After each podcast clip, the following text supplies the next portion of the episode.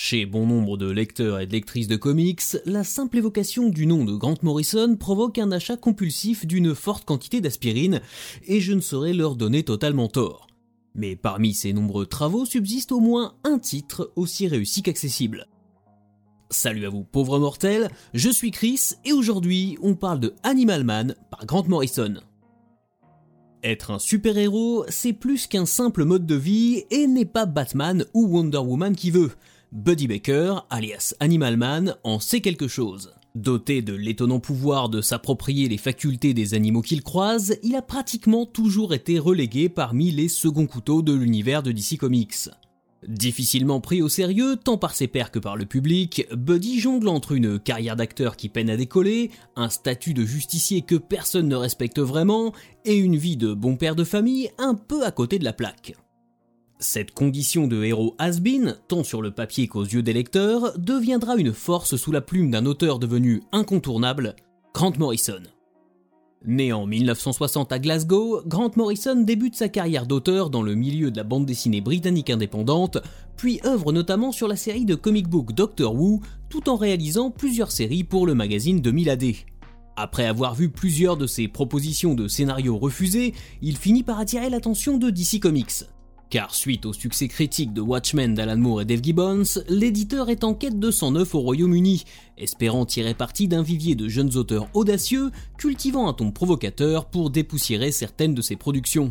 Grant Morrison rejoint donc la liste des scénaristes qui participent à la British Invasion du marché des comic books américains à la fin des années 1980 et propose à DC Comics de revisiter un personnage qu'il a, pour une raison inexpliquée, particulièrement marqué durant sa jeunesse, Animal Man.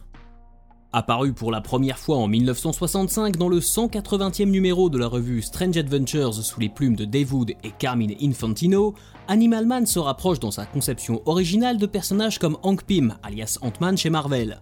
Il s'agit de héros créés dans un contexte de science-fiction propre aux années 1950 et 1960, mais qui ne deviendront des super-héros que quelques temps plus tard, profitant du fait que le genre est particulièrement le vent en poupe durant le Silver Age. Irradié par un objet d'origine extraterrestre, Buddy Baker se voit octroyer la faculté de copier les capacités physiques des animaux. Une origin story qui sera remaniée quelques fois par la suite, mais qui reste plus ou moins fidèle à cette idée dans les grandes lignes. Un an après sa première apparition, il obtient enfin un costume bariolé de justicier ainsi qu'un alias, Heyman pour Animal Man évidemment. Globalement, les aventures d'Animal Man au sein de l'univers d'ici restent longtemps anecdotiques, comme en 1980 dans les numéros 267 et 268 de Wonder Woman, lorsqu'il aide l'Amazone dans son combat contre des bandits marseillais entre deux bains de soleil au bord de la Méditerranée. Oui, il y a des choses qui ne s'inventent pas. En 1985, DC Comics fait table rase du passé avec un crossover à l'ampleur inédite jusqu'alors, Crisis on Infinite Earths, l'occasion de remettre sur le devant de la scène, pour quelques pages au moins, des personnages secondaires comme Animal Man. Intégré à une équipe appelée les Forgotten Heroes aux côtés de Rick Flag et de Rip Hunter, Buddy Baker va donc participer au combat contre l'Anti-Monitor avant d'obtenir sa propre série en 1988, justement scénarisée par Grant Morrison. Pour Morrison, hériter d'un personnage aussi secondaire n'a rien d'une punition, bien au contraire. L'éditeur ne place que peu d'espoir dans Animal Man, certains lecteurs ignorent jusqu'à son existence, et il est jugé ringard par ceux qui s'en souviennent. En d'autres termes, tout le monde se fiche bien de savoir ce que l'auteur britannique va faire de Buddy Baker, et cette liberté est incontestablement l'un des leviers qui transformera une série que personne n'attend en œuvre culte. Grant Morrison va donc saisir la balle au bon et profiter du désintérêt général envers Animal Man pour établir un parallèle des plus malins entre la fiction et la réalité, sorte de pied dans la porte orientant sa série dans des sphères encore inexplorées. Puisque le héros est has-been aux yeux des lecteurs, pourquoi ne pas faire de lui un has-been dans ses propres aventures? La crédibilité de Buddy Baker dans ses missions de justicier sera systématiquement remise en question par ses interlocuteurs qui iront jusqu'à le confondre avec d'autres super-héros. Par exemple, quand Buddy prendra conscience de la souffrance animale et décidera de devenir végétarien, il devra faire face au scepticisme de sa propre famille et mener un combat sur un nouveau front. Se posant comme un adversaire naturel des chasseurs de dauphins et de l'expérimentation animale, Animal Man aura, une fois encore, beaucoup de difficultés à être pris au sérieux, tant cette lutte est encore considérée comme l'élucubration de quelques illuminés à l'époque, bien avant l'apparition d'Internet et la dénonciation à grande échelle de la maltraitance animale résultant de leur exploitation par l'industrie. Cet aspect totalement avant-gardiste dans la caractérisation d'un super-héros est d'ailleurs le reflet des propres convictions de Grant Morrison. Si l'image ringarde du héros exploité dans sa propre série est un premier coup de marteau donné au quatrième mur, l'expérience va aller beaucoup plus loin. Ayant pensé son récit initial comme une mini-série de 4 numéros, car persuadé d'être rapidement remercié pour ses services, Morrison, accompagné de Charles Truog au dessin, se trouve presque pris au dépourvu lorsqu'on lui demande de continuer Animal Man. Le cinquième épisode, intitulé The Coyote Gospel, devient donc une sorte d'exercice de style dissimulé, mix improbable de paraboles religieuses et de l'univers des Looney Tunes. Morrison se dit que foutu pour foutu, autant se faire plaisir et aller jusqu'au bout de ses idées.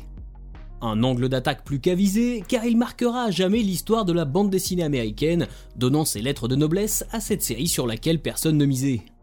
De numéro en numéro, Buddy Baker va prendre conscience de sa condition de héros de fiction, de l'existence des lecteurs, voyager entre les différents plans de la réalité, y entrer en contact avec d'autres versions de lui-même et même rencontrer son propre auteur.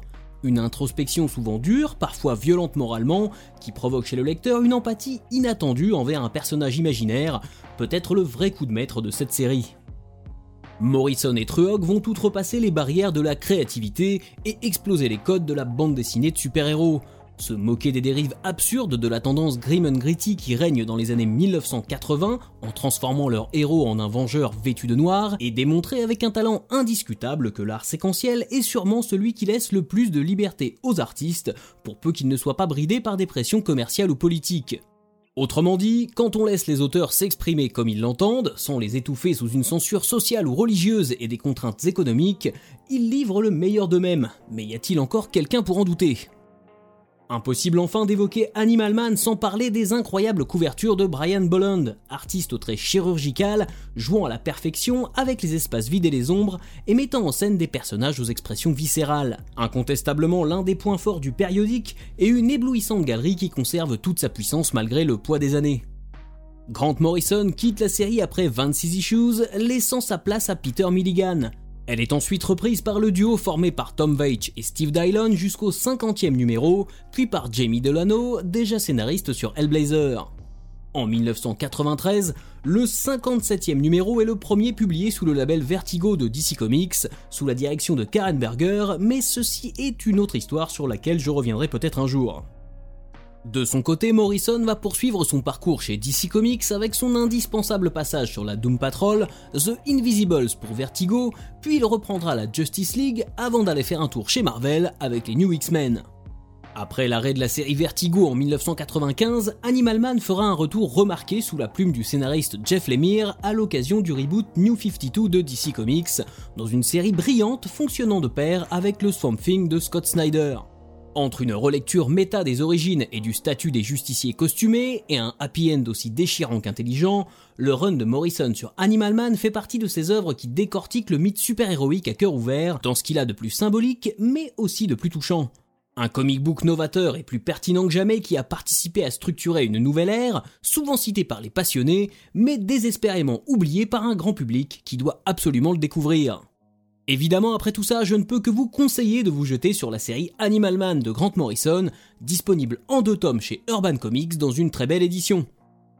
Voilà, si cet épisode vous a plu, n'hésitez pas à le partager sur les réseaux sociaux. Je vous rappelle qu'il est disponible sur toutes vos plateformes d'écoute préférées, de Spotify à iTunes, en passant par Deezer et Google Podcast.